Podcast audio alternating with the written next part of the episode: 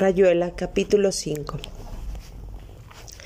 La primera vez había sido un hotel de la Rue Ballet. Andaba por ahí vagando y parándose en los portales. La llovizna después del almuerzo es siempre amarga y había que hacer algo contra ese polvo helado, contra esos impermeables que olían a goma. De golpe la maga se apretó contra Oliveira y se miraron como tontos. Hotel. La vieja detrás del roñoso escritor lo saludó compresivamente. ¿Y qué otra cosa se podía hacer con ese sucio tiempo? Arrastraba una pierna. Era angustioso verla subir parándose en cada escalón para remontar la pierna enferma mucho más gruesa que la otra. Repetía la maniobra hasta el cuarto piso. Olía hablando, a sopa. En la alfombra del pasillo alguien había tirado un líquido azul que dibujaba como un par de alas. La pieza tenía dos ventanas, unas cortinas rojas, surcidas y llenas de retazos.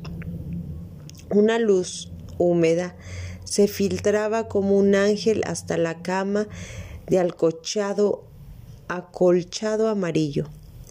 La maga había pretendido inconscientemente hacer literatura, quedarse al lado de la ventana fingiendo mirar la calle mientras Oliveira verificaba la falleva de la puerta. Había tener que esquema prefabricado de esas cosas, o quizás le sucedían siempre de la misma manera. Primero se dejaba la cartera en la mesa, se buscaban los cigarrillos, se miraban la calle, se fumaban aspirando a fondo el humo, se hacía un comentario sobre el empleado, se esperaba, evidentemente se esperaba, se cumplían todos los gestos necesarios para darle al hombre su mejor papel, dejarle todo el tiempo necesario la iniciativa. En algún momento se había puesto a reír, era demasiado tonto, tirado en un rincón. El alcochado amarillo quedó como un muñeco uniforme contra la pared. Se acostumbraron a comprar los alcochados, las puertas, las lámparas, las cortinas, las piezas de los hoteles del cinquième arrondissement eran mejores que las del sixem para ellos en el septième. No tenía suerte, siempre pasaba algo, golpes en la pieza de al lado o los caños hacían un ruido lúgubre. Ya por entonces, Oliveira le había contado a la maga la historia de Tropman. La maga escuchaba pegándose contra él. Tendría que leer el relato de Tugembi. Era increíble todo lo que tendría que leer en esos dos años. No se sabía por qué eran dos. Otro día fue Petiot otra vez Whitman, otra vez Christie. El hotel acababa casi siempre por darles ganas de hablar de crímenes, pero también a la maga le invadía el golpe, de golpe una manera de seriedad. Preguntaba con los ojos fijos en el cielo raso si la pintura esa era tan enorme como afirmaba Etnie si no sería necesario hacer economías para comprarse un tocadiscos y las obras de Hugo Wolf, que a veces canturreaba, interrumpiéndose a la mitad, olvidada y furiosa. A Oliveira le gustaba hacer el amor con la maga, porque nada podía ser más importante para ella y al mismo tiempo de una manera difícilmente comprensible. Estaba como por debajo de su placer. Se alcanzaba en él un momento y por eso se adhería desesperadamente y lo prolongaba.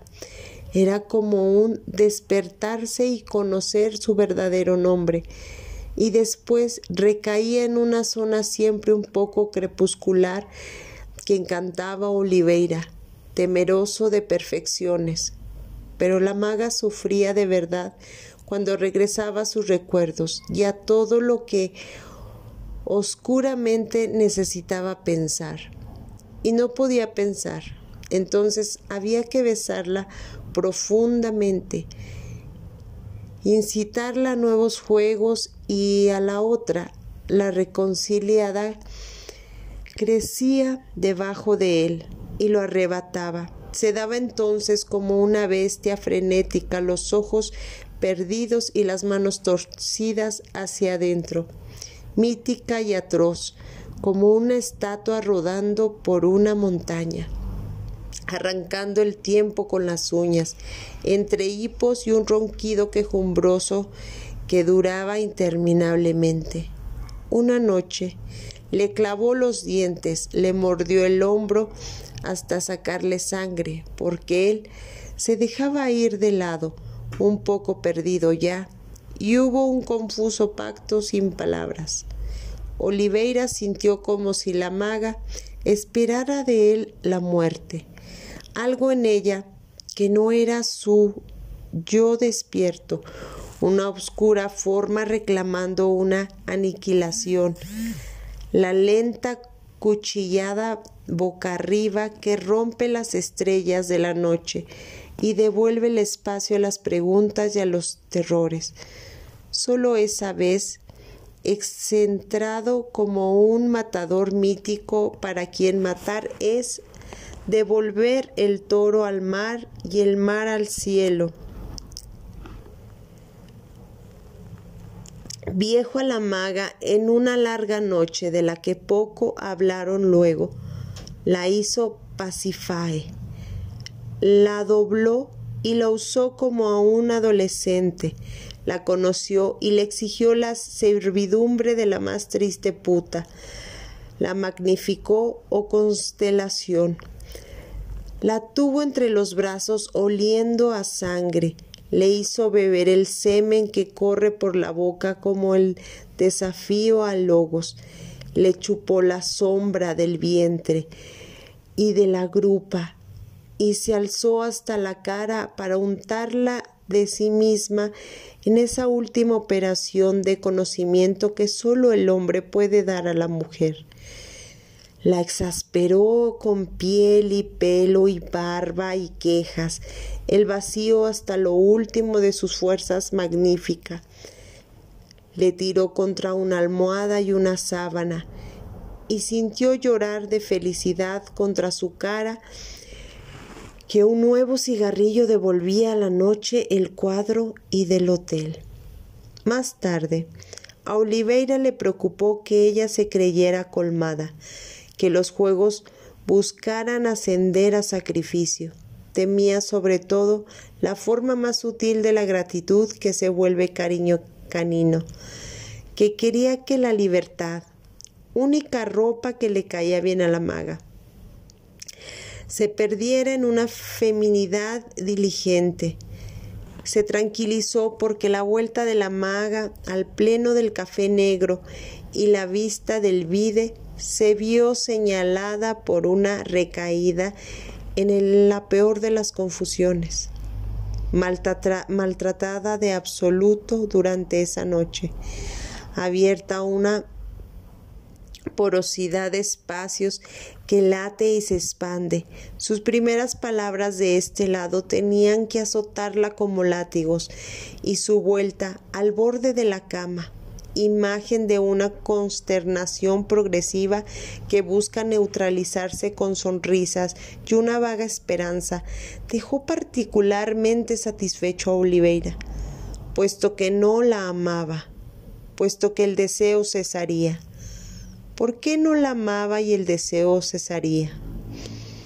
Evitar como la peste toda sacralización de los juegos durante días, durante semanas, durante algunos meses, cada cuarto de hotel y cada plaza, cada postura amorosa y cada amanecer en un café de los mercados, circo feroz, operación sutil y balance lúcido. Se llegó así a saber que la maga esperaba verdaderamente que Horacio la matara y que esa muerte debía ser de Fénix, el ingreso al concilio de los filósofos, es decir, a las charlas del Club de la Serpiente. La maga quería aprender, quería instruirse. Horacio era exaltado, llamado, concitado a la fundación de sacrificador lustral, y puesto que casi nunca se alcanzaba porque en pleno diálogo era tan distinto, ya andaba por tan opuestas cosas. Y eso ella lo sabía, lo comprendía muy bien. Entonces la única posibilidad de encuentro estaba en que Horacio la matara, en el amor donde ella podía conseguir encontrarse con él, en el cielo de los cuartos de hotel, se enfrentaban iguales y desnudos, y ahí podía consumarse la resurrección del fénix después de que él la hubiera estrangulado deliciosamente, dejándole caer un hilo de baba en la boca abierta, mirándolo extático, como si empezara a reconocerla, a hacerla de verdad suya, a traerla de su lado.